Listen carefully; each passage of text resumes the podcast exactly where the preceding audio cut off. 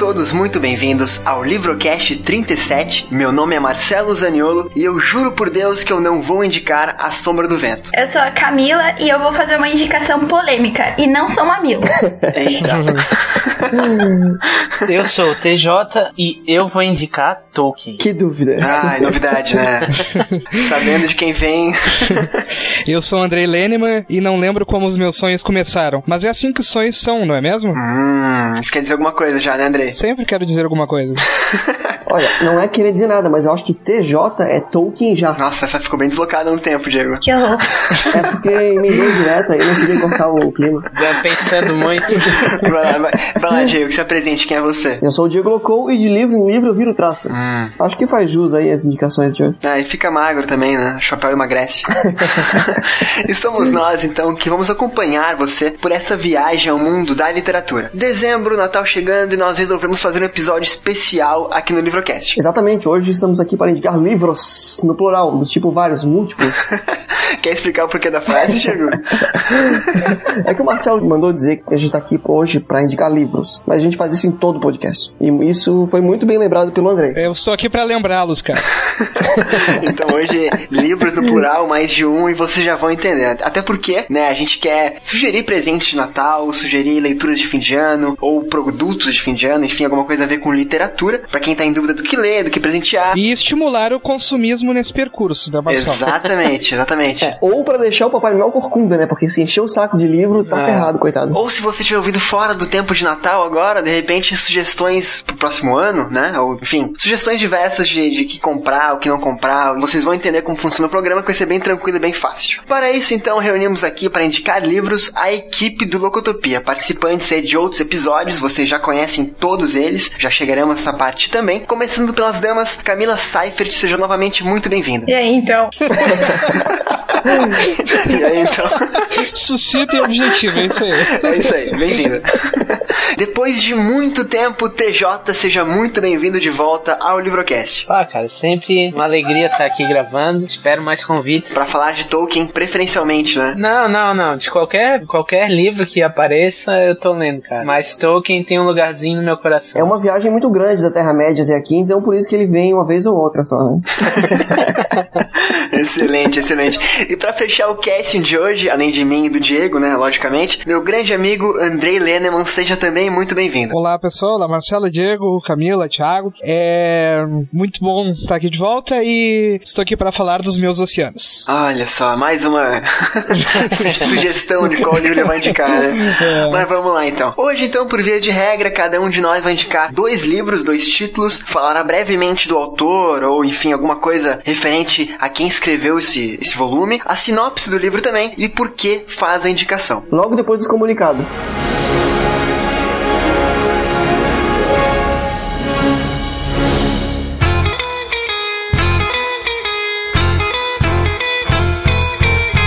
Seu Diego, o primeiro aviso que temos para passar para os nossos ouvintes hoje é que já que é um programa de indicação, né, tem muita coisa sendo indicada no programa de hoje e não só livros, continue ouvindo você vai entender do que estou falando. É, os links de, de produtos, livros, quadrinhos, enfim, o que tiver de, de indicação nesse episódio de hoje estão aqui embaixo na postagem. Links da onde, Diego? Da Livraria Curitiba? Não, catarinense. Se perdeu aí, é, cara? Exatamente. Então, você que de repente queira comprar, dar uma olhadinha no valor, ver capa, ver sinopse que não foram as nossas dadas aqui, clica no link aqui embaixo da Livrarias Curitiba. Catarinense. Exatamente. E compra e dá uma olhada. Enfim, eles têm loja em vários lugares do Brasil, não só em Santa Catarina e no Paraná. Ou pela loja online que tem de todo o Brasil. Isso mesmo. Então clica aqui embaixo, dá uma olhadinha, confere e espero sinceramente que vocês gostem das indicações e que, enfim, tenham um Natal muito bom e com presentes e novas leituras e, enfim, felicidade e família pra todo mundo aí.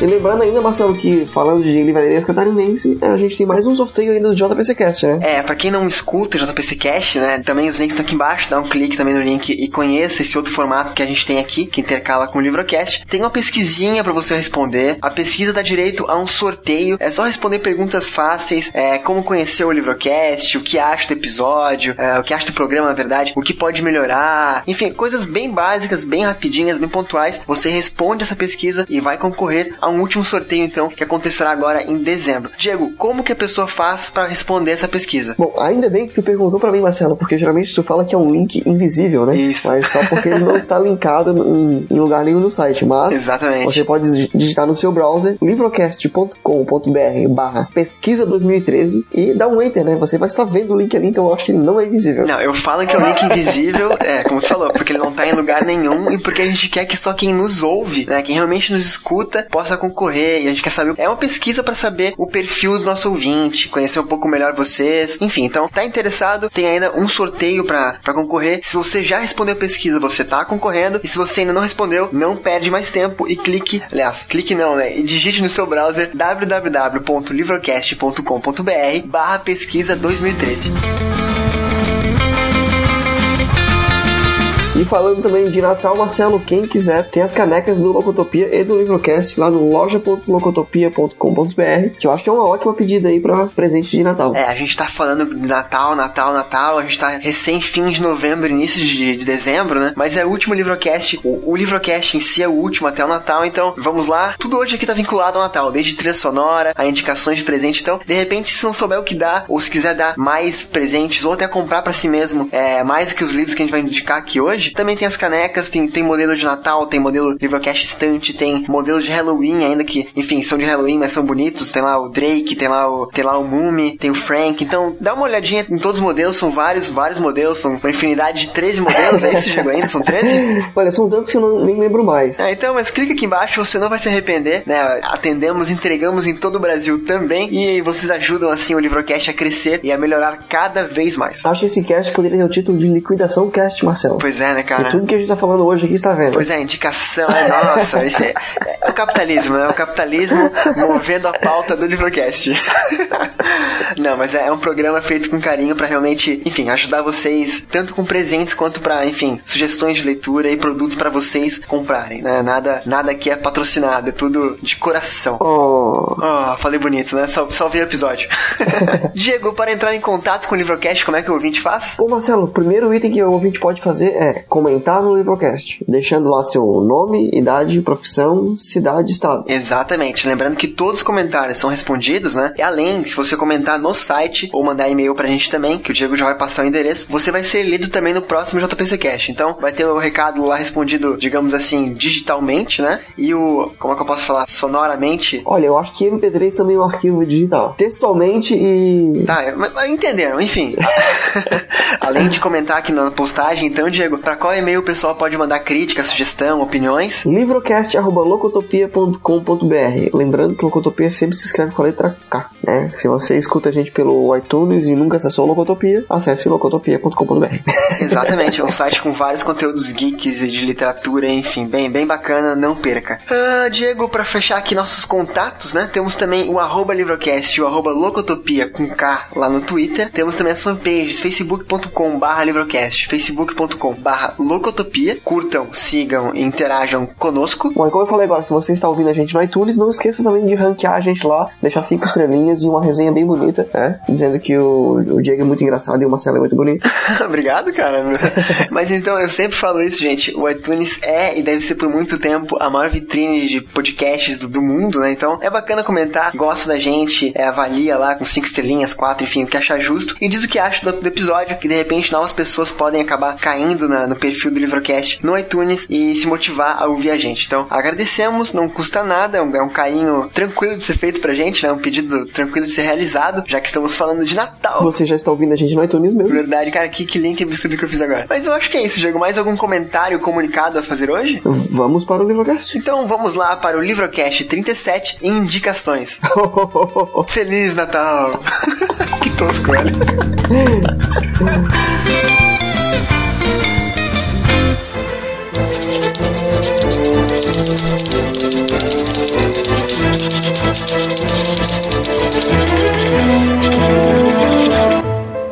Livrocast, sua viagem pelo mundo da literatura.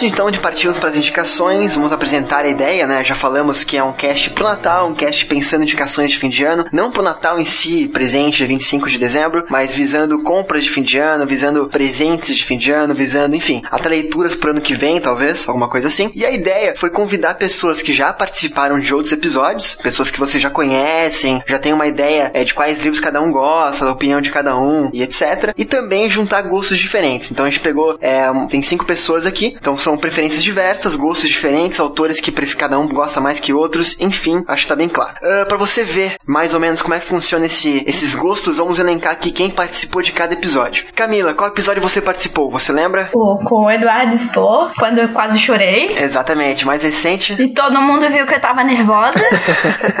tá, tá mais calma hoje? Quase morrendo aqui, de qualquer forma, mas tá tudo bem. Muito bom, fique viva então, por favor. Então a Camila participou do 36, episódio Filhos do Éden, Herdeiro de Atlântida. E pra quem não entendeu o Fique Viva aqui, lá no final do cast vai ter um áudio extra. acho justo, acho justo. Não, por favor, não.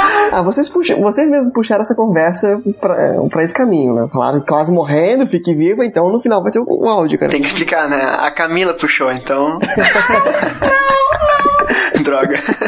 TJ, sua vez, cara. Tu lembra de qual episódio você participou? Sim, lembro. Fácil, né? Fácil, do Hobbit. Exatamente. Librocast 20 faz bastante tempo, mas então o TJ esteve aqui falando do Hobbit. Eu acho que, eu acho que fazem, faz um ano, cara. Foi no fim do ano passado. Foi, a gente gravou no fim de dezembro do, do ano passado? Uhum. Exatamente um ano. Olha só, cara. Realmente o, o Diego tinha razão quando falou que tu vem uma vez por ano só. Tá, tá, tá longe a Terra-média, hein, porra?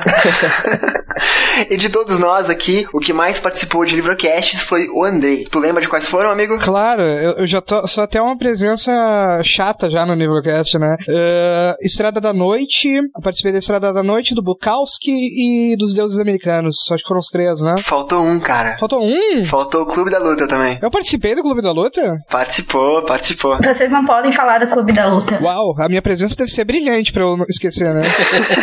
ou, a, ou, a, experiência de gravar não foi tão boa assim, né? A gente nunca sabe, né? É. Mas então, esses são os participantes do cast de hoje, que eu vou indicar literatura para vocês aí. Se quiserem ouvir esses episódios, todos estão aqui embaixo para ter um embasamento de quais livros cada um gosta mais. Enfim, cliquem aqui embaixo, escutem. Se não viu ainda, por favor, cliquem, vocês vão gostar bastante. E vamos para o episódio. E eu, Marcelo, participei igual. Ah, cara, tu infelizmente, né? Ou felizmente de quase todos. Então, não vou nem mencionar aqui que eu ficar e linkar todos os episódios aqui embaixo na postagem. Não me dê trabalho.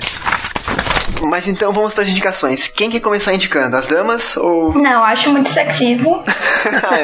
olha isso, cara. O mundo, o mundo muda, né, cara? Hoje em dia a gente não pode nem ser cavaleiro mais, né? Tá louco. Mas então quem quer começar de vocês, aí, indicando uma, uma obra, enfim? Olha, é, indicar uma obra eu achei uma bem bacana do Oscar Niemeyer, né, que é lá em Brasília.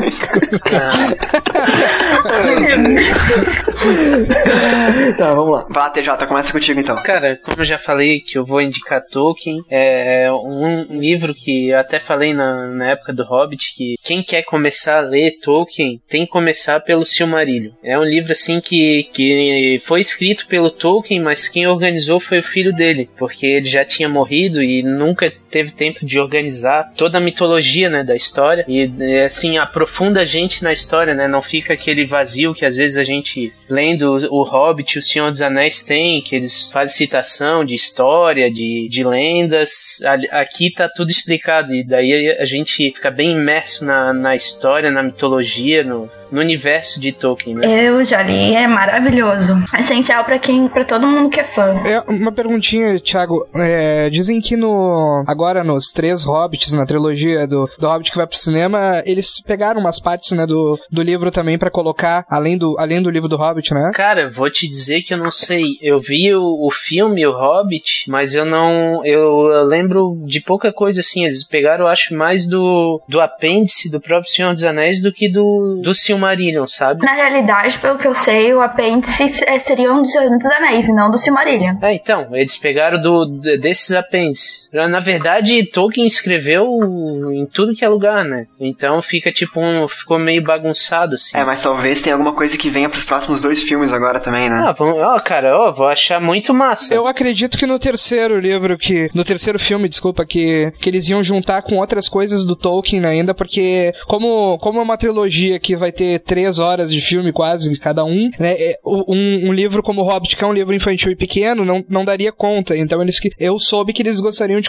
de, de acrescentar mais coisas da obra do Tolkien nesse terceiro, nesse terceiro filme, no, ou nos próximos dois. Cara, ia ser muito interessante, sei lá, a história de, do próprio Sauron, sei lá, ia encaixar legal. Uma perguntinha bem, bem sucinta, assim. Tu indica esse livro por quê? Porque ele resume toda a obra do Tolkien, é uma iniciação, como tu colocou? É, cara, para quem, pra quem gosta de mitologia em geral, fantasia, é muito legal. E quem já gosta de Tolkien, Senhor dos Anéis, o Hobbit, quem, quem lê o Silmarillion vai ficar mais apaixonado ainda. Engraçado que eu sempre ouvi que o Silmarillion, ele é mais denso que os outros. Eu não sei se tu concorda com isso ou não. Cara, eu não eu acho até mais leve, cara. Até mais leve? Que pelo menos o Senhor dos Anéis, né? O Senhor dos Anéis é muito explicativo, sabe? O Silmarillion não tem tanto espaço porque é muita história, então dá até uma ideia de resumo, assim. Mas não chega a ser cansativo, então, por ter várias histórias, sei lá, um universo bem maior dentro. Cara, não, é, né? Então, eu acho que como tem muita variedade, fica até mais legal, assim, sabe? Tem muita história legal. Concordas com isso, Camila? Olha, eu, eu li depois que eu li o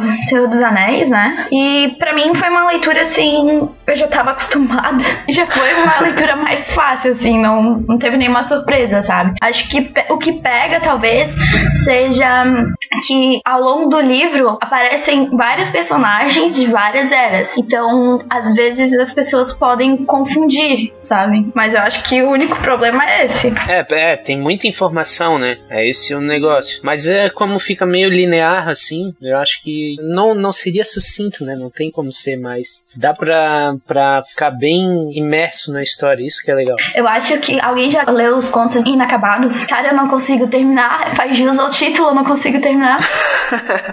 é do Tolkien também? É. é. eu não quero. Eu só li Hobbit, cara. Eu nunca li mais nada dele, assim. É, o, con, o Contos é, tipo, é bem história inacabada, assim. Que... Agora, eu tô lendo Os Filhos de Urim. Tá um pouco melhor. Pra mim, a, a minha história favorita no Silmarillion, até. E é bem mais ajeitadinho, né? O Contos Inacabados é muita bagunça. Tá, o Silmarillion, ele então pode ser, pode ser considerado como um livro dividido em partes menores, assim, em contos, em, sei lá, em sessões. É, é, basicamente, como se fosse a história do mundo, assim, vamos dizer assim. É, como se fosse a Bíblia do Senhor dos Anéis, assim, sabe? É, porque eu sempre, eu só li o Hobbit, né? Eu acho que, até a gente fez um episódio sobre isso, eu comentei que por ser infantil, eu achei que fosse uma leitura indicada para quem conhece Tolkien, mas agora que você me falando, eu não sei se... Mas enfim, fica a sugestão, né? Essa sugestão número um do, do TJ.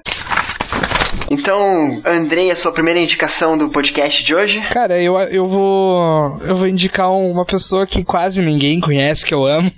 Game Match, vai lá, vai, vai. Uh, né? Uh, minha indicação, cara, primeira, eu preferi algo mais recente, assim, pro pessoal, pra não ter muita dificuldade também de encontrar nas lojas e tal. É uma indicação pra quem não leu ainda, obviamente, o livro. Quem tiver dificuldade pode ir direto na livraria catarinense, não tem problema nenhum que lá tem. Voltou bem na hora do jabá, cara. O TJ falou do Tolkien, o Diego dormiu e acordou bem na hora de ganhar dinheiro. De ganhar dinheiro. Maravilha. É, então eu indicaria o Oceano no, no Fim do Caminho, né? Que, é um, que, é um, que eles lançaram esse ano mesmo, 2013. Ele foi eleito por vários sites já como o melhor livro de 2013, tem o meu aval. Uh, não que o meu aval seja muito importante, mas tem. Uh, é um livro que, que o Gaiman esbanja um pouco de melancolia e principalmente ele é um livro metafórico. Eu não acredito, eu não, eu não gosto de enxergar o Oceano no Fim do Caminho como é, algo literal. Claro que, que é, muito, é muito fácil, assim, a gente sempre comprar quando a gente lê um livro do Gaiman, do Gaiman como algo fantasioso e etc. Mas eu acho que o Oceano no Fim do Caminho é, é um dos primeiros um dos primeiros livros que a mensagem, é, para mim, ficou muito mais clara, assim, que ele, ele, ele estava falando no sentido espiritual da coisa do garoto. Não, não, não estava falando muito na, no sentido da, da fantasia. E as partes que ele, que o garoto fala sobre, sobre o pai, que ele fala sobre, sobre uma suposta traição e, e tal, eu achei muito humano. É um toque muito humano que o, que o game dá no livro. Então, Oceano no Fim do Caminho eu acho uma história comovente. É, é diferente também do, de vários outros livros dele, que, que também tem uma temática infantil. Por exemplo, é, tu não vai encontrar o tom indagador do, do livro do cemitério no Oceano no Fim do Caminho. O livro do cemitério é um livro que tem um, um tom mais indagador, que, o, que a criança é, não tá acostumada com a nossa realidade, então ela, ela, ela quer descobrir tudo, ela é uma pessoa mais aventureira, como a Coraline também dele. O Oceano no Fim do, o Oceano no Fim do Caminho, o garoto principal, ele é uma pessoa mais afirmativa. Ele já é um adulto, né? Ele tá recontando a sua história. É isso que eu ia perguntar, qual é, qual é a história do livro, assim, pra gente dar uma. Ele é um adulto, ele tá no. ele tá indo em direção a um funeral, acaba parando numa, numa velha casa, numa velha casa que, uh, que, ele, que ele ia quando, quando era pequeno, que é a casa da Lete e, e as suas avós. E daí ele, ele para nessa casa para ver ainda se elas moram por lá. E ele começa a relembrar quando que a Lete pela primeira vez falou que, que aquele lago que tinha, o laguinho que tinha atrás da casa dela não era apenas um lago, mas era seu oceano. Então, e a casa delas ficava no fim do, ficava no fim do caminho da, no fim da rua, né? Por isso que, que ele fala um pouquinho do oceano, por isso uh, o, o título, né? O oceano no fim do caminho. E é um livro bastante melancólico, assim. Ele tem uma, ele tem uma aura humana, mas é uma aura, uma, uma aura humana uh, que, que mostra o cansaço e o sofrimento, sabe? Do, de uma pessoa que já atingiu certa idade. Então, ele é um, ele é um, o cara, o, o, o personagem principal do livro, ele já não é mais um garoto, mas ele ainda é o mesmo sonhador do começo. Então as pessoas podem estranhar a linguagem, por exemplo, que ele utiliza quando ele afirma muita coisa. Ele sempre fala é, é, é, é, é tal coisa. Ele, ele, não, ele não é uma, uma pessoa que fica em cima do muro. Ele realmente afirma as coisas. Que é uma coisa do, do próprio adulto. E a, e a própria mentalidade, como ele pensa, é muito um adulto se, eh, se lembrando do tempo de criança. Então isso que é um, isso que eu acho mais interessante. A, a linguagem do Neil Gaiman, como, a maneira como ele escreve, ela nunca é igual de um livro para o outro. E eu acho que isso é, constrói ó, é, obras fantásticas, geniais, que mesmo a gente achando a assinatura dele, sabendo, ah, esse livro é o do Neil Gaiman por tal e tal fato, é, nós vemos que, pô, mas mesmo assim ele escreve diferente de um livro para outro. Eu,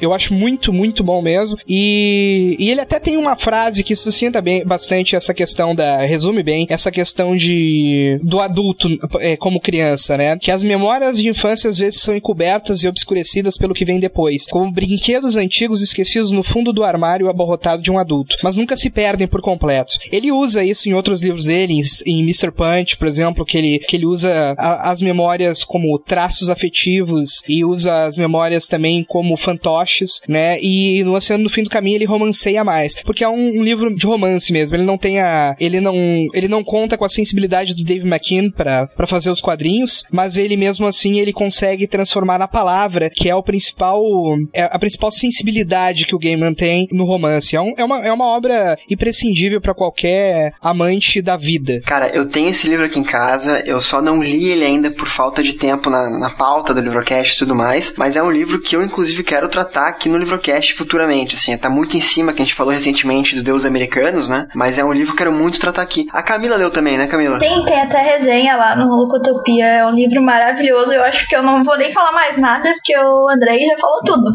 É, o Andrei, né, as frases, eu digo, cara, o Andrei sempre fala uma frase legal do livro, assim, né? Sempre resume o livro muito bem, cara. Parabéns pela tua dialética. Obrigado. mas, mas, cara, assim, então, vamos combinar futuramente de falar sobre esse livro que eu tenho muita curiosidade de ler. E é um livro pequeno, né? É, um livro de 208 páginas. É o trabalho mais recente do autor, né? É, o de 2013. Tanto que ele saiu já como o melhor livro do ano em várias, em várias publicações americanas lá. É, o cara é realmente muito bom, então fica a sugestão do Andrei também, Oceano no Fim do Caminho. Diego, quer fazer a sua sugestão agora? Eu vou indicar, na verdade, um livro que a gente já falou aqui, só que a gente falou no JPC Cast, né, que a gente só, na verdade, julgamos pela capa e lemos a sinopse, que é o livro Extraordinário da R.J. Palácio. É um livro bem bacana que conta a história do menino que tem a cara deformada, aí ele fica é, por um bom tempo estudando em casa com a mãe dele e tal, e não frequentava locais públicos, assim, por conta do, de ter vergonha do, da deformação dele, né, e na quinta série, mais ou menos, ele decide que vai para um colégio é, outras crianças, porque ele tem que mora, uma hora ele tem que ir pro mundo, né? Então não tem como ele se esconder a vida inteira. E lá ele começa a sofrer um monte de bullying e tal. E o livro, é, a primeira parte dele se passa é, a narrativa em primeira pessoa e mostra bem é, o August, August, que é o nome dele, é, sofrendo os bullying e tal. E depois ele começa a passar a história das pessoas que se preocupam com ele, como é, isso fica na cabeça de cada, de cada pessoa envolvida no processo, né? Então, tu se coloca na posição de todo mundo mundo que tá em torno de uma situação é, que às vezes não é agradável, assim. Então ele meio que te força a ser uma pessoa melhor. É, ele te faz sentir o bullying, ele te faz sentir a pena do, do, do terceiro que tá vendo. Então ele vai de ponto a ponto te transformando numa pessoa melhor. Ele mostra então o que é o sofrer esse bullying, o que, que afeta na personalidade do menino e a importância que ele encontra nos, nas pessoas que apoiam ele, é isso, né? Ah, é, o primeiro capítulo é ele, o segundo capítulo é a irmã dele, que sempre tomou ele é, com muito carinho e cuidado e tal. E depois começa a contar a versão dos amigos que ele foi conhecendo no meio do caminho e por aí vai. É, é legal até falar, né, uns bastidores aqui que só porque a gente falou no JPC Cast não quer dizer que a gente leu o livro, né? A gente. É, é, no caso, eu comprei o livro e, e li. É, tu realmente se achei muito interessou pela história e tal, foi atrás. Bacana, bacana. Ele, é- ele é infantil, alguma coisa assim, ou é uma leitura pra adultos, é uma leitura que tem várias camadas e cada pessoa em cada estágio da vida vai ter uma, uma, uma interpretação diferente? Olha, eu tô lendo ele num estágio só da minha vida. Talvez se eu ler ele depois eu possa dar essa resposta com Não, mais. sim, sim, sim, mas porra. mas tu sente assim a. Mas, assim, eu, eu acho que é, é, é bem interessante tanto para um adolescente ler, para não fazer o bullying, quanto para um adulto ler também e, e crescer com ele, assim. Eu vejo, assim, só vejo coisas positivas nesse livro, não vejo nada que vá é, desagregar ao valor do camarote. Ai, meu Deus. bacana, bacana. Então fica a primeira indicação do Diego, extraordinário. Então, então fica a indicação aí, né? Vocês podem ler que é muito bom. Vamos lá, Camila, sua vez de indicar uma, uma obra, enfim, alguma coisa. Então, só pra ficar um pouquinho diferente de vocês, né? Eu vou indicar uma graphic novel que foi, acho, foi um presente de aniversário do meu namorado e foi a melhor graphic novel que eu li esse ano. A série Polyp, o Polyp, eu não sei como é que é, do David, é, o sobrenome dele é uma porcaria de se falar, mas é David Ma Mazzucchelli. Bo- o link vai estar aqui embaixo na postagem, não se preocupem. Cara, é muito complicado. Pois é. Então, ele é, um, é uma graphic novel super interessante porque ele trabalha com tudo que uma história em quadrinhos pode trabalhar para se expressar. Ele atra é, através das ilustrações, através dos balões e, da, e claro, da própria narrativa da, de texto, né? A história é sobre um cara de meia idade que ele vai descobrindo que ele perdeu muito da vida dele e muito do relacionamento que ele tinha com a esposa dele. E através das experiências deles, a ilustração vai mudando e vai contando, narrando a própria história. É meio complicado falar assim, sem ver. Então, se você tiver a oportunidade de procurar algumas imagens ou até ir na livraria e dar uma folhada, ele é super interessante nesse sentido. Eu vou procurar alguma coisa, eu coloco aqui embaixo, não se preocupa. Tudo bem. Cara, eu realmente eu sou apaixonada por essa, é, por essa graphic novel. E tu indica ela pra todo mundo, todos os públicos, idades. Aí eu vou dizer uma coisa assim, eu acho que tem que já gostar um pouco de quadrinhos, sabe? Mas não só isso, tem pode, é, quem gosta de design gráfico também, quem gosta de metáfora, ele é um, uma HQ assim mais adulta, sabe? É uma coisa assim pra você ler várias vezes e cada vez que você lê, você vai encontrar alguma coisa diferente, cheio de mensagens que tu carrega pra tua vida, sabe? Ele é maravilhoso. E pra quem não, ainda não tá imerso no mundo dos quadrinhos e quer começar a aprender a ler quadrinhos, tem um post bem bacana da Camila também, falando sobre como começar a ler quadrinhos. Sobre essa questão de, de repente, já ter que ter uma predisposição a ler quadrinhos e tal. Uma pergunta, todo mundo aqui já leu quadrinho recentemente, sim, ou parou no Chico Bento e Turma da Mônica lá? Porque eu, eu parei lá, a minha pergunta é essa, eu parei lá e, cara, é um universo que eu desconheço completamente, assim. Então volta com o Graphic MSP, talvez. MSP? Então, a Graphic MSP é da Maurício de Souza Produções e é uma série de graphic novels é, usando os personagens do Maurício de Souza, só que narrados com, por outros autores. Aquela que tem laços e etc. Isso, Ah. ela é tipo uma série já pro público mais adulto, sabe? Ah, bacana, cara. Mas, pô, outra dúvida que eu tenho, vamos lá, me ajudem, né? É, qual é a diferença de quadrinhos, HQ, graphic novel, blé? Tá, então, é, quadrinhos e HQ seria a mesma coisa, né? Historinha em quadrinhos. A graphic novel seria um. seria tá, sim, sim, tá. Obrigado. Então, a graphic novel seria, por exemplo, uma história mais adulta que eles falam, né? Algo mais. é, uma história mais comprida e completa. Muitas vezes com a é, fechada, sabe? Não é tipo é, DC mensal. Entendi. Ela é uma coisa assim mais fechada. Início, meio, fim, acabou. Graphic novel é uma graphic novel é uma novela gráfica, como o nome diz, cara. Então, como como as pessoas algumas algumas pessoas utilizam até como uma plataforma para vender suas ideias, sabe? Por exemplo, o filme Noé, que vai sair do Aronofsky agora em 2014, ele antes, ele, claro, ele tinha pensado desde o, desde o colégio lá sobre a história, desde a faculdade, num poema que ele fez sobre a história, mas ele, para vender a ideia pro estúdio, ele acabou fazendo uma graphic novel da história, apresentou essa graphic novel, que foi, uh, que foi muito mais interessante que um, storyboard naquela, naquele momento, e o, o estúdio gostou, aprovou muito, vendeu muitos exemplares também e tal. Até tem na, na Amazon essa, essa graphic novel. Então, o graphic novel é, é, é romance, é, é, como a Camila falou, é, é mais adulto e é um, e é um romance gráfico. O, o, David, o Neil Gaiman, por exemplo, o David McKean, tem várias graphic novels, sabe? Pô, cara, não é que eu tenha preconceito longe de mim, é porque realmente eu tenho tanto livro para ler que esse lado, assim, ficou meio perdido em mim, mas a uma... Pra falar a verdade, Marcelo, se tu quer voltar a ler, seria muito bom se tu começasse por uma graphic novel, porque a narrativa já tem começo, meio e fim, então tu não, não vai ficar perdido. Não vou sentir tanto, é. não vou sentir tanta diferença. Pô, bacana, de repente é uma, uma oportunidade pra eu, pra eu tentar. A tua indicação, qual que é o primeiro nome lá? É Séries Polyp. Séries Polyp. Astério. E o outro? E o outro o quê? Ah, o que tu falou dos laços lá, MSP, MPS, MD. Ah, tá, Graphic e MSP. Aí tem o Laços, tem o Pavor Espaciar e o Astronauta Magnetário. Pra mim, história em quadrinho tá muito ligado, ou estava muito ligado até recentemente, a questão de super-heróis e tal. Então, bacana saber que tem esse nicho, assim. Vou me aventurar sim, tenho certeza disso. Agora, depois, mas vou. um dia eu chego lá. Camila, obrigado pela tua primeira sugestão, então. Então, a minha primeira sugestão para fechar a primeira rodada das duas rodadas que teremos aqui é: vocês já leram A Menina que Roubava Livros? Já. Não. Eu não li, cara. Já. É, o que eu vou indicar não é, não é esse livro, eu vou indicar o terceiro livro do autor, na verdade, que vem antes desse sucesso mundial, né? Que vai virar filme brevemente. Eu vou indicar o livro Eu Sou o Mensageiro. Não sei se vocês conhecem ou não. É um livro que quando eu comprei, cara, eu comprei embalado pela leitura do, da, da, da, menina, né? Que eu gostei muito, muito mesmo. E eu fui na livraria, vi que tinha outro livro dele e resolvi arriscar. E eu, cara, comprei o livro, putz, não sei se eu fiz bem ou mal, porque tu fica embalado em querer, sei lá, ler um outro livro de um autor que tu gostou, mas tu sabe que o livro veio antes e que se ele não fez tanto sucesso quanto o que veio depois, então, enfim, eu não sei se entenderam o raciocínio. Tipo assim, cara, se esse livro aqui é bom, por que ele não fez sucesso antes da menina que roubava livros, né? Porque na capa tá escrito do mesmo autor do livro A Menina que roubava livros, best-seller internacional. Então, eu comprei, cara, e assim, eu acho que é um livro que supera em muito esse A Menina que roubava livros e eu trouxe para você justamente até para apresentar essa outra faceta do autor. É um livro mais jovem, ele é bem jovial, assim, cara, bem. É bem. Vou ler aqui rapidinho a primeira palavra do livro, só a primeira.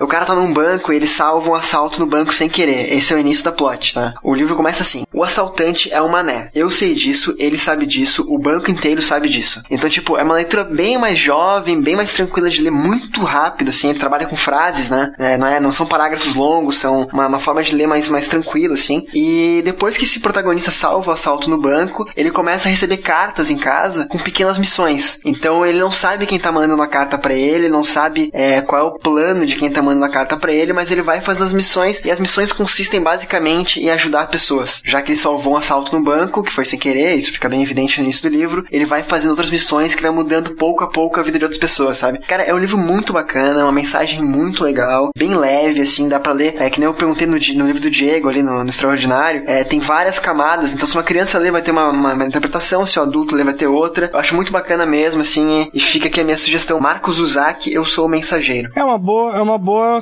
é uma boa sugestão, até porque o Marcos Uzak talvez tenha realmente se saído melhor em escrever para crianças, porque para adultos não deu certo.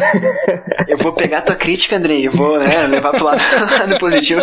Ele tem vários livros mais juvenis mesmo, assim, até os mais recentes lançados no Brasil, né, de mais fininhos e tal, mas esse é, uma, é um meio termo, eu diria assim, dá pra... É bonito, cara, livro bem bacana, assim. Ele parece juvenil por causa da, da linguagem dele, né? E, exatamente, é muito jovem, assim, sabe? E mas mesmo assim, cara, eu acho que, que a mensagem vale para todas as idades, como eu falei antes, assim. De repente, quem não gostou, achou estranha a, a literatura do A Menina que Roubava Livros, que é mais denso, tem um contexto nazista, de guerra, Alemanha e tal. Esse livro aqui é mais, mais leve, assim. Acho que é um, um, um autor que, que, que, vale muito para quem tem um espírito jovem, né? Então. É, cara, é uma mensagem. O Eu Sou o Mensageiro faz. Cara, é redundante isso, eu sei, mas é verdade. É um livro que faz tu querer ser mensageiro também, assim como o protagonista é, sabe? Enfim, quem vai ler, eu espero que vocês comprem esse livro, vai entender a mensagem, essa é a minha primeira indicação. Vamos para a segunda rodada, então? Opa, já enchi o copo.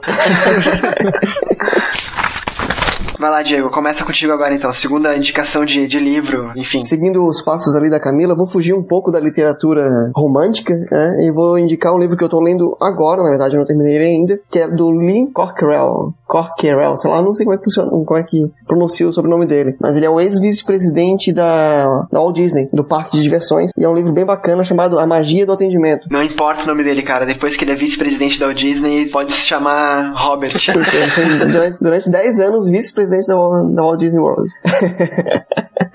e ele passa aqui nesse livro, na verdade, são 39 regras pra tu atender bem as pessoas, desde o cara que tá lá do faxineiro, sabe, até um executivo de contas e tudo mais. São regras essenciais pra qualquer tipo de, de atendimento. Então, na verdade, ele funciona tanto pra, sei lá, se tu tá vendendo roupa numa loja, quanto se tu, tu tá tratando o cara do balcão da almoxarifado da tua empresa, que só vai tratar com funcionários internos e tal. Na verdade, ele agrega vários valores, assim, bacana de tratamento pessoal mesmo. Então, Ó, isso é muito louco porque o meu, meu chefe acabou de voltar de uma viagem com tudo pago pela empresa pra Walt Disney pra, pra pesquisar sobre isso, cara. Podia ter, podia ter ficado no Brasil e lido o livro, né? Pois é. É, foi bem louco, né? Aí tem outras, outras coisas, né? Não, mas com certeza, se me pagassem para ir lá, eu iria também de boa. Ou se eu tivesse dinheiro para ir lá ouvir, eu ia também. Ô Diego, até onde tu leu, ele contou já pra ser verdade aquele mito. Não sei, eu nunca fui pra lá, não sei se é verdade ou não, mas eu, eu entendo como mito. De que se tu tá triste, alguém te oferece sorvete. Cara, não cheguei nessa parte ainda, mas o cliente sempre tem razão. Então, se tu falar que tu tá triste e merece um sorvete, eu acho que eles te dão. É bacana. Cara, eu acho assim, como eu trabalho com turismo aqui em Floripa, eu acho que o atendimento é uma coisa muito essencial, ainda mais em cidades turísticas como a minha, né? Nossa, nós, nós todos aqui moramos em Florianópolis, então acho que posso falar por todos. Isso lá, cara, é um livro que pode ser usado em várias frentes, né? Como tu mencionou. Então, bacana, bacana sugestão. Alguém conhece, alguém tem interesse pela área, alguém já foi pra Walt Disney? Alguém tá triste que um sorvete? Eu estou triste, quero um sorvete. É, cara, ó, tem um negócio interessante que, tipo, o que eu faço, o meu atendimento, vai muito além da técnica, entendeu? Eu acho que é um livro interessante pra para qualquer um, pelo que tu falou, assim, pra, pra gente saber lidar mesmo, cara, com o cliente, o paciente, qualquer um, sabe? É muito interessante, eu vou atrás desse livro. Profissionalmente é muito bom, né? Até pessoalmente, de repente. Uma coisa que tá implícita, mas vou perguntar pra não, de repente, não, não fazer entender errado, né? Esse livro é escrito com base na experiência do cara no Walt Disney, né? No parque Walt Disney. Não só no Walt Disney, no Walt Disney World, como em vários outros lugares que ele trabalhou, como uma rede de hotéis muito grande lá, que agora eu não lembro o nome e tudo mais. Aham, na carreira dele. Mas... São 40 anos de experiência resumidos em 200 páginas. Bacana, bacana. Então essa é a segunda indicação do Diego. Vamos para a próxima indicação. Quem quer falar agora? Cara, eu, eu vou mandar um. Eu não sei como é que fala, cara, porque eu sou meio fora desse, desse circuito, mas é um livro meio histórico. É que ele, é, o autor ele quer desmanchar aquela historiazinha que todo mundo sabe que, que é maquiada, que é maquiada, né? Balela. É, ele pega várias partes da, da história do Brasil e joga na cara o, o- a real, sabe? O nome do livro já é um livrinho mais- um pouquinho mais antigo que eu achei aqui em casa e peguei pra ler a semana passada. Chama Guia Politicamente Incorreto da História do Brasil, do de um jornalista, Leandro Narlock. Cara, e é um livro assim que, sabe, pra mim que gosto muito de história, história mesmo, da história do, do Brasil, do mundo e tal. É um negócio assim que, que é interessante a gente saber. É, eu peguei pra ler no. Era feriado da, da consciência negra, por exemplo. E aqui no, no livro explica como o zumbi tinha escravos. Cara, isso eu já ouvi falar também. É, ele explica que a sociedade lá, o Palmares, o Quilombo, era uma sociedade como, como um engenho. Escravocrata também. Era, é, toda a sociedade era muito escravocrata. E os negros da época, a o primeiro sonho deles era juntar dinheiro para comprar a alforria deles, né? E o segundo sonho era juntar dinheiro para adquirir um escravo. É engraçado, né? Caraca. Mas esse livro ele é muito denso, cara. Ele é leitura fácil também. Cara, é uma, uma leitura muito fácil, ele, ele, ele satiriza muito, sabe? É agradável de ler. É que eu já vi esse livro na, na livraria, né? E eu não, não comprei com medo de ser muito história. Eu gosto de história, eu gosto muito, só que é um, é um livro que, sei lá, eu sei que eu vou demorar mais tempo de ler, então eu acabo deix- deixando pra depois, assim, sabe? Ele tem alguns outros títulos também na mesma linha, que é o politicamente incorreto da história do mundo, da América Latina e da filosofia, né? E é quantas páginas ele tem, TJ? Tem 340 páginas por aí. Mas tem muito, tem muito muito no meio delas, tem muita citação, muito, muita, muita fonte de onde ele pegou, né? É, eu queria saber como é que o cara escreveu um livro desmentindo as verdades, né? Se são oficiais. Cara, então, é, então é isso, é isso que é interessante, porque depois tem todas as. Como numa monografia tem, tem nota de as referências, cara. Isso é engraçado, né? Fala até da, da criação do samba, como os índios se mataram, não os, não os, os brancos mataram os índios, né? Caraca, É velho. muita coisa assim. Pra te ver, o nosso país começa errado pela própria história já, né? É, cara. Caraca. É muita, muita coisa maquiada, assim, a gente tendo essa pequena noção já, já abre muito o olho, né, cara? A gente às vezes é muito, muito ignorante mesmo, né, cara? Escuta a informação e, e engole ela como ela é, sem querer é, procurar alguma fonte, alguma coisa, e daí a gente toma um, tapinha na cara desse quando lê, né? Isso é bem interessante. A pergunta que não quer calar e o Diego não fez. Qual o livro dá mais sono, este ou Tolkien? Cara, nenhum, nenhum, me dá so- nenhum me deu sono, cara. O cara colocou a culpa em mim já, mas tudo bem, vai lá. Eu tô brincando, tô brincando, tô brincando. A- apesar de eu, já, de eu já ter lido Tolkien bem próximo de dormir assim, mas é, o, o- esse guia politicamente incorreto, ele é bem dinâmico até, cara, bem legal, de- bem divertido. Pô, sugestão bacana, cara, eu já tinha visto, é um livro pouco falado, mas já, por mim, ao menos conhecido, e valeu. E vamos para a próxima indicação. Então vamos lá, minha segunda e última indicação dessa, desse podcast de indicações de livros. Vai ser um livro do Joseph Boyden, um autor canadense nascido em 66, então já mais velhinho, né, do que o outro que eu indiquei agora há pouco. E o livro é chamado Jornada de Três Dias. É, não sei se vocês conhecem, eu, e antes de eu falar sobre o que trata a história, vocês gostam de guerra, gostam de, de, de- da reflexão sobre a guerra, né, não de gostar de guerra em si. Ah, tá. É, posso respirar mais tranquilo agora, eu gosto, sim.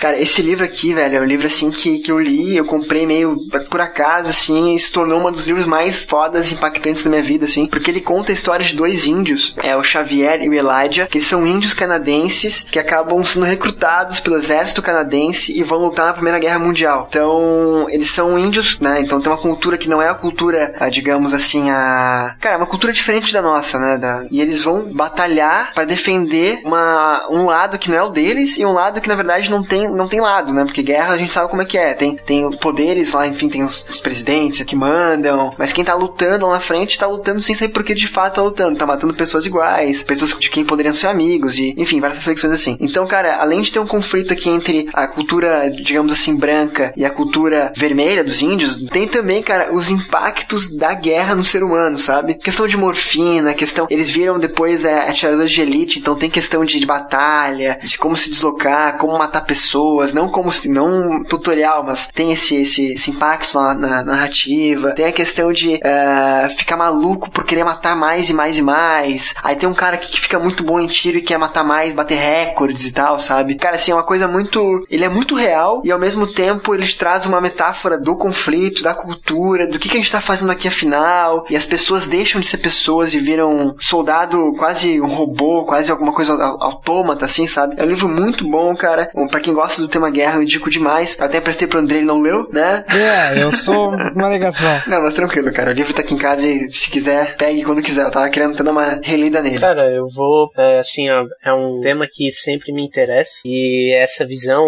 mais, vamos dizer assim, psicológica é muito importante, né, cara? Que a gente só vê, vê tiro, bala voando, lê sobre feito heróico, mas esquece de, de ver esse lado, né, cara? O bacana mesmo é que assim, são dois personagens e pra resumir a- até a- o que eu falei agora, um deles, ele, ele permanece racional o tempo todo. Ele, cara, o que, que eu tô fazendo aqui? Eu tô lutando, por que, que eu tô aqui matando pessoas? Ele, ele tem essa parte mais racional, psicológica. E o outro não, cara, eu quero matar. Não, ele não importa por que, que ele tá lutando, sabe? Então, é um são dois amigos de infância que eles passam um conflito, cada um é um lado da, da, da guerra em si, sabe? Ah. E isso constrói uma narrativa muito densa. Aham. Então, tem, tem questão indígena aqui, também tem muita de cultura do índio canadense, tem é, relatos de batalha mesmo. Então, é um livro que toca em todas as frentes, com muito êxito e bem bacana. É um livro grande, cara, ele tem, grande, né, entre aspas, ele tem ah, quase 400 páginas, né, mas é uma leitura que eu indico bastante, assim, cara, bem, bem bacana mesmo. Da editora Alfaguara, que é uma editora fantástica também, quase tudo que sai por eles é, é muito bom. Então, essa é a minha indicação. Vamos para as últimas duas indicações do Livrocast 37. Vamos lá, Camila, sua última indicação então. Tá, a minha indicação polêmica que falei no começo, ela não é um livro, mas é, entre aspas, uma nova experiência de leitura. Muito válido, não se preocupa. e também é, um, é para quem tem um pouco mais de grana para investir no presente. É, tô fora. eu vou sair do papo depois eu volto. Bom, mas não é tão caro assim, tá? É caro, mas nem tanto. mas vale a pena. Tá, fala com a indicação. Eu já sei qual é, mas fala com a indicação que o 20 tá perdido. É, atrapalha? Mas então, eu tô falando dos e-readers, que antes eu tinha um pouco de preconceito, mas eu percebi ao longo desse, do ano, da experiência, que dá pra adaptar perfeitamente os livros físicos com os e-readers. Eu facilita encontrar os livros que eu não encontro mais nas livrarias por estarem disponíveis. Ajuda a economizar quando os clássicos já estão é... disponíveis, né? Download legal, né? Download legal, né, gente? Mas então. vamos, vamos, vamos falar português correto, né? E também é super prático, por exemplo, quando você vai ler um Game of Thrones da vida, que você pode levar dentro da sua bolsa, da sua mochila, sem carregar um peso gigantesco. Tá, tu antes de comprar esses e-books, qual, qual e-book tu tem? Que é uma pergunta. Eu tenho o Kobo. Tá, é. Primeira vez. Tu faz muito tempo que tu lê né, no Kobo, faz pouco tempo. Então, eu comecei, eu comprei no início do ano e desde então eu mudei muito a perspectiva, porque eu era muito assim, preconceituosa com esse tipo de coisa, sabe? Uhum. Eu achava que eu não ia me adaptar, eu achava que era uma leitura tipo cansativa igual o tablet, e é completamente diferente, porque eles, o, tanto o Kobo como o Kindle, eles trabalham com a tinta eletrônica. Então, quem tiver interesse, pesquisa aí, que eu não vou explicar, é muito complicado. e, não, ele é super confortável porque ele não emite a, lumi a luminosidade. É, ele parece muito com, com papel até. Tem cheiro de papel? Não sei, tu pode usar tua imaginação. tá bom. Muito bom. A, a, última, a última pessoa que eu perguntei isso disse que ia cheirar o, o e-reader pra, pra dizer. Tinha, tinha cheiro de plástico, né?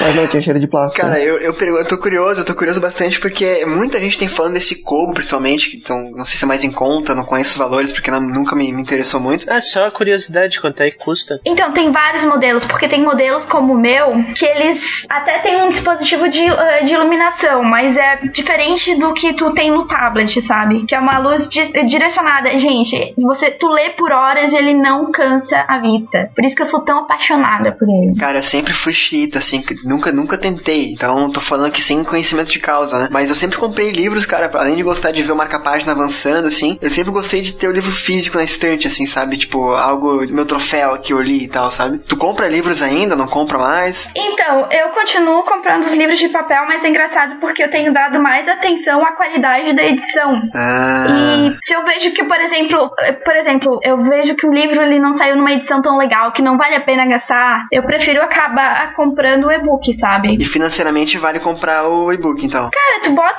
Aqui no meu deve ter mais de 200 livros aqui, de bobeira, sabe? Aham. Não que eu tenha lido tudo, tá? De bobeira. Tá, agora, uma coisa, por exemplo, tu falou da edição, mas tu consegue achar o mesmo livro em várias edições, por exemplo? Então, é, tem livros que ele já tem edição eletrônica disponível, né? Tem outros que não tem. Esse é o problema. Mas eu não entendi a tua pergunta. Não, a pergunta é assim, ó, por exemplo, é, sei lá, o Pequeno Príncipe, tu consegue achar ele na edição de 2002, na edição de 2003, sei lá, tipo, várias edições diferentes? Então, normalmente, normalmente eles são bem atualizados. Mas se eu quiser uma, uma edição mais antiga, eu não consigo, por exemplo. É, acho, aí eu acho que não. Cara, assim, ó, ouvinte, vocês estão participando da conversa, que não me julguem, eu realmente nunca tentei, então perguntas que eu fiz agora foram por mero desconhecimento. O Andrei, tu já tentou, o TJ falou que não, o Diego eu sei que não. Andrei, tu já, já tentou ler no, no Kobo ou algum e-book? Eu, eu sou muito adepto do Kindle, eu adoro o Kindle, amo a Amazon. Muito obrigado por existir, Amazon. Pô, eu não sabia disso, cara. Sim, eu adoro ler em Kindle porque pela praticidade, apesar de eu preferir o, livros é, palpáveis, né, de eu ter os livros, eu sempre gosto de gostar. Alguns, alguns livros não saem no Brasil, por exemplo. Tem vários Kindles que eu li que, que são dos Estados Unidos que não saíram aqui, nenhuma editora tinha comprado ainda. Também tem essa facilidade. Isso, e, e, outra, e outros clássicos, assim, que, que às vezes eu. Ou tem outros livros que eu quero comprar que, que precisam mais do meu dinheiro, ou. E daí eu acabo, acabo comprando os Kindles que são mais baratos, geralmente. Ou também tem vários Kindles aí que estão sendo disponibilizados na própria Amazon. Tinha uma época que eles estavam disponibilizando de graça vários, vários Kindles. Então eu, eu peguei muito desses. Eu peguei. Eu peguei Shakespeare naquela época, que, que eu tinha acabado de ver Coriolano e tinha Coriolano lá. Eu peguei muito Nietzsche também para ler, ler lá. Então, esses, esses, esses filósofos, esses livros mais, mais clássicos, assim, tinha bastante, tanto em, de graça quanto em preços muito mais acessíveis. Então, o Kindle facilitou muito minha vida em vários aspectos. Eu gosto muito do Kindle. Apesar de eu preferir o livro palpável, né? Eu acho que é uma ferramenta complementar mais bem-vinda. Olha só, então me fizeram ter vontade de ler graphic novels agora de comprar um e-book, olha só. Oba! Vão, vão a merda vocês. Eu, eu, na real, eu, na real, tô encomendando um negócio. Sério mesmo? É verdade isso, cara? Sério. Dá um print da tela, então. não- Eu, eu, eu tô procurando o melhor preço, tá? Mas eu vou dar um print aqui de como tá. Mas então, cara, muito obrigado por tua última sugestão, Camila. Ver- Verdade, cara, me deu vontade de, de, de ler graphic novels e ir atrás de um e-book. É uma sugestão, né? É uma opção, na verdade, né? Sim, é aquele negócio que eu tava falando, dá pra conviver perfeitamente com um e-book e com um livro físico. E tu vai ter, assim, até mais carinho pelas edições que tu vai comprar e botar na tua estante, porque eu também adoro livros físicos, eu, eu também adoro colocar os livros na estante, ficar namorando, assim, tirando pó, arrumando. Organizando, né? mas, mas tem dois probleminhas: falta de espaço e que tem livros que eu tenho vergonha de ter na minha estante. Exatamente, isso também é ótimo. não, não vou dizer quais são, vocês sabem quais são. É. É, Eu, inclusive, conheço os livros. Que é tipo 50 tons de cinza. Não, é quase, não.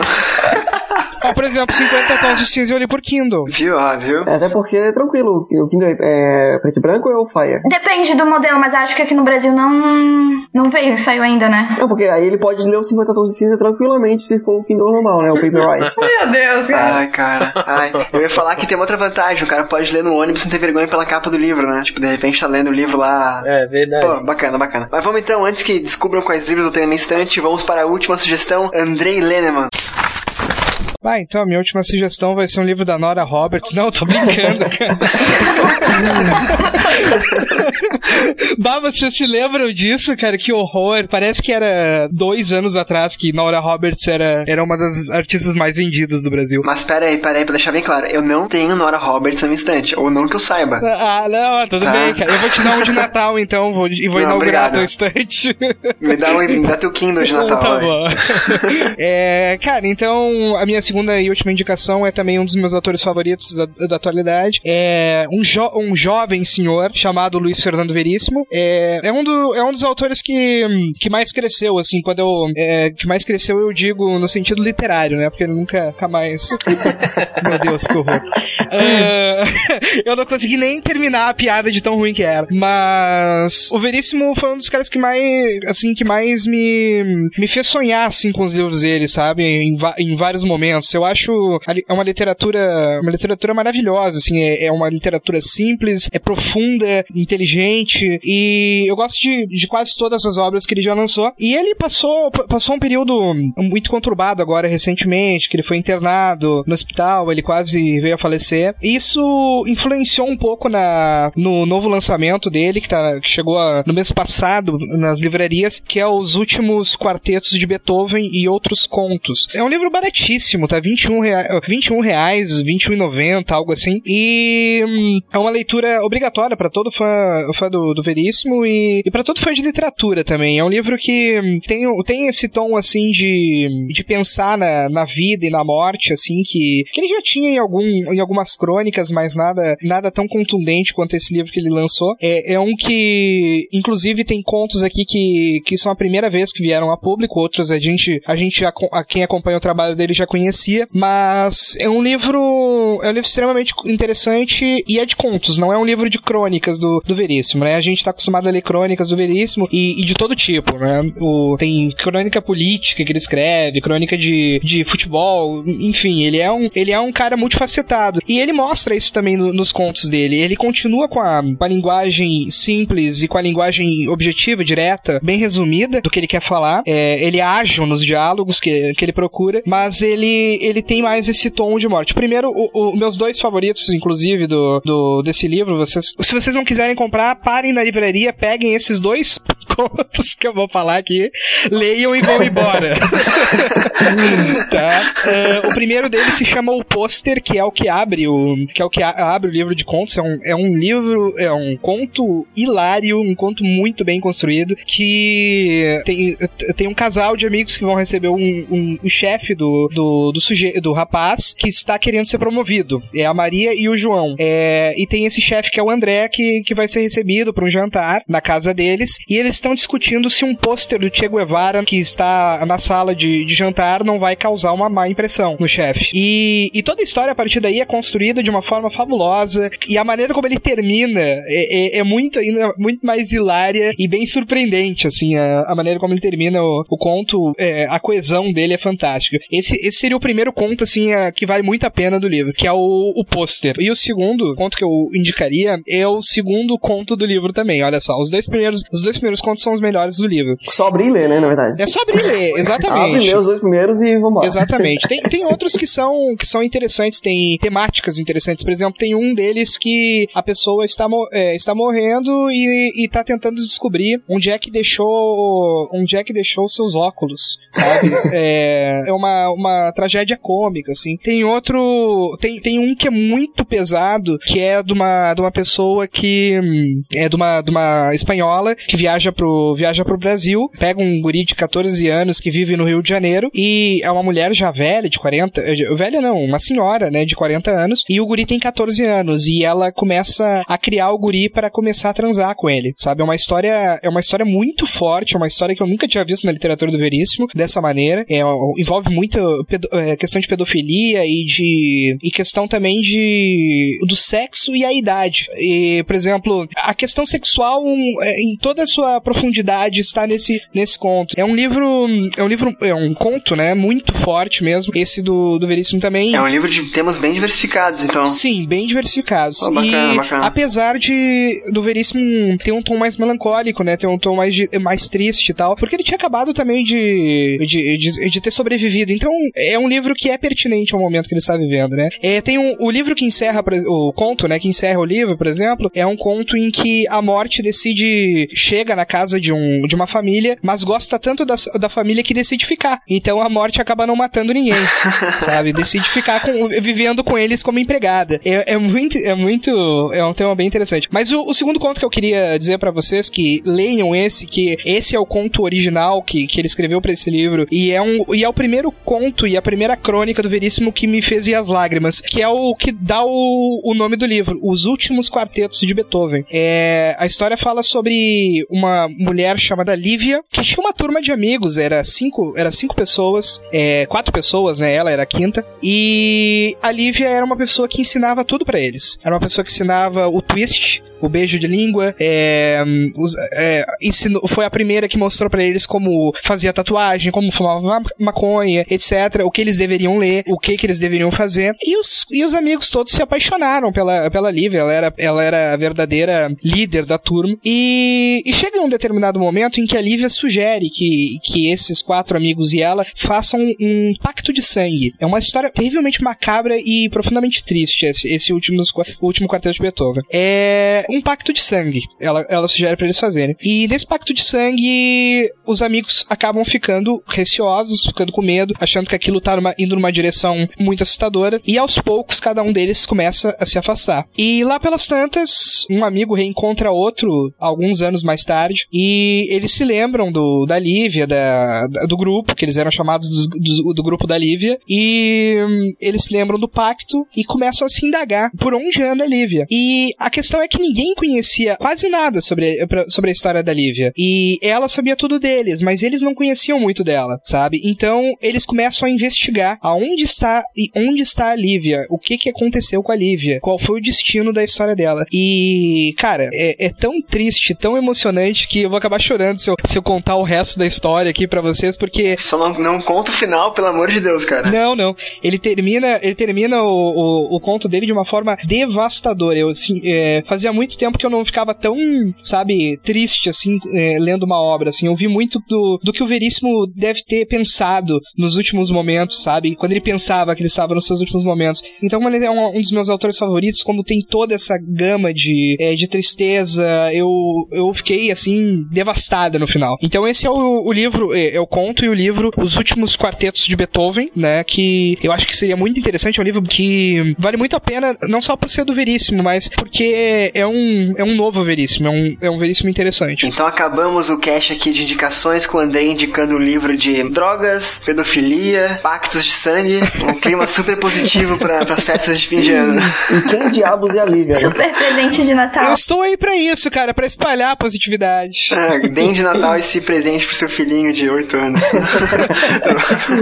cara, mas eu acho que Veríssimo é um cara realmente que merece ser indicado em todos os podcasts possíveis, né? A faceta dele é bastante bem ampla. Até porque o Veríssimo é uma pessoa muito verdadeira, até porque se ele não fosse, ele seria falsíssimo, né? Ai, ai, cara. Fiz a pior piada do ano só pra fechar o cast. É, tinha- tá faltando piadas. Olha, eu tava aqui já no site da Livrarias Curitiba, Olha! já vendo esse livro. Muito bom. Obrigado pela, pelo patrocínio, Camila. É, não é patrocínio, é apoio, né? Mas tá valendo. Mas, cara, esse livro, eu vi, eu vi na livraria esse livro, achei capa bem interessante. Eu achei que fosse uma, uma história única, sabe? Até achei, pô, veríssima história única. Peguei em mãos e não comprei também por detalhe. Enfim, minha, meu carrinho de compras está cheio para esse Natal. Espero que o de vocês, os leitores, também. Mas então, para fechar o cast de hoje, a equipe Locotopia reunida aqui, eu acho que vai ficar um pouco repetitivo, mas vamos lá. Todo mundo fica à vontade, se apresenta, um por um, em ordem, enfim, alfabética. Que daí vai ser eu primeiro, né? De novo. Cara, então eu vou começar pelo TJ, já que eu não posso ser cavaleiro. Então vamos lá. Thiago Ellis, vamos lá, por favor, se presente pra quem não te conhece, cara. Fale qual categoria você escreve no Locotopia, fique à vontade, seus links. Bom, quem, quem quiser, vai ali e procura. Eu, eu, assim, eu nem sei quais são os meus links. Vai ter o link aqui na postagem. Cara, eu sou amigo de infância do, do Diego. Hoje sou dentista. Tô escrevendo hoje sobre cinema. Tava muito defasado, cara. Eu lia o que aparecia pra mim. A gente fica muito imerso no, no trabalho. Meu trabalho é muito técnico, né? E acaba se afastando dessa parte mais criativa. Quando o Diego veio me convidar, fiquei felicíssimo porque me abre, me reabre as portas para o meu lado mais criativo. Eu acho que tava faltando isso. Quem precisar de um dentista que goste de, um- de uma história, de um... Estamos aí. Indicação de dentista. Mas, cara, é isso. É isso. Muito obrigado pela, por mais esse convite e, e querendo me convidar de novo, é só chamar. Com certeza, cara. Links aqui embaixo na postagem. Uma pergunta aqui que eu acho que muita gente deve ficar curioso, não tem nada a ver com o livro, mas é, pasta de dente é tudo igual ou aquilo que os dentistas falam na propaganda é mentira? Cara, é, basicamente é tudo igual. É, o que difere, na verdade, é a forma que tu escova, né? Ah, o, o que difere ali é a sensitive. Sensitive funciona. Mas, mas qualquer marca, cara. Qualquer marca. Sabendo usar, claro. Eu vou abrir câmera aqui, agora o Thiago vai analisar minha, minha cara dentária, né? fazer uma consulta online. Tô brincando, gente. Meu Deus do céu. Já que eu fui me meter. Tô, tô brincando, gente. Estou brincando. Vamos lá então, Camila, sua vez de dizer, enfim, seu jabá, links, Twitter, Facebook. Então, eu posso falar só tchau pra combinar com a abertura? Ah. Tchau, manos. Então, gente, eu escrevo lá no Locotopia parte de quadrinhos e algumas resenhas de livros. Vocês podem me seguir no Twitter, underline mil. Beijo. Caraca, que, que falsidade. Links aqui embaixo, Camila, muito obrigado também por participar desse, desse episódio com a gente. Segundo seguido e terão próximos. Pra fechar então os convidados, o Diego já é da casa, não vou passar a palavra pra ele, se quiser ele fale a hora que achar proveniente, enfim, conveniente, né, proveniente. Vamos falar então com o doutor número 12, 11, qual que, é- qual que é o André? Eu sou 11 ainda, cara. Ah. Eu sou, sou uma regeneração que não morreu ainda. A fotinha aqui do Andrei no, no Skype.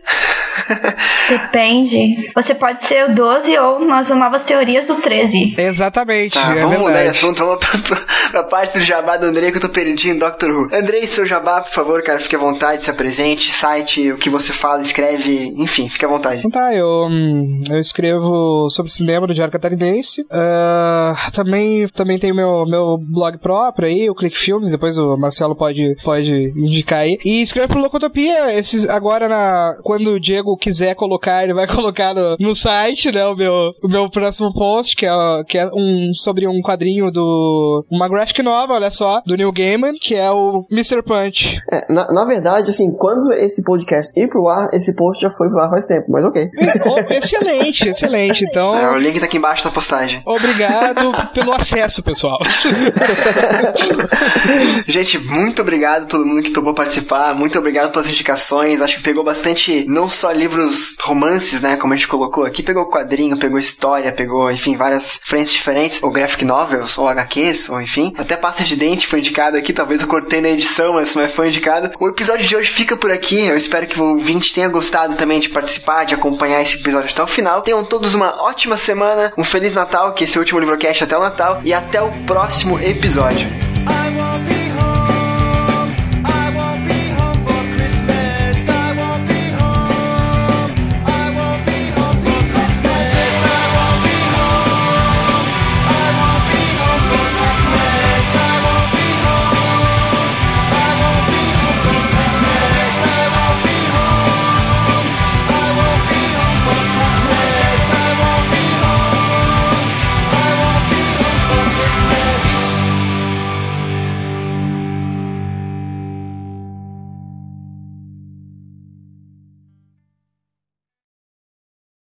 Camila Seifert, seja novamente muito bem-vinda. E aí, então?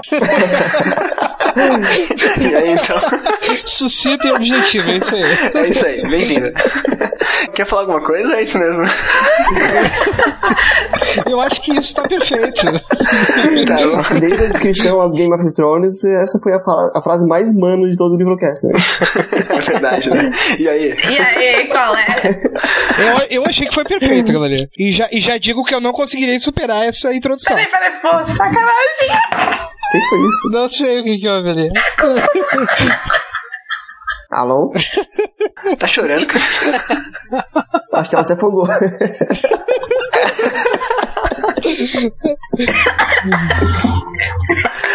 Olha, Alguém liga pro SAMU, velho.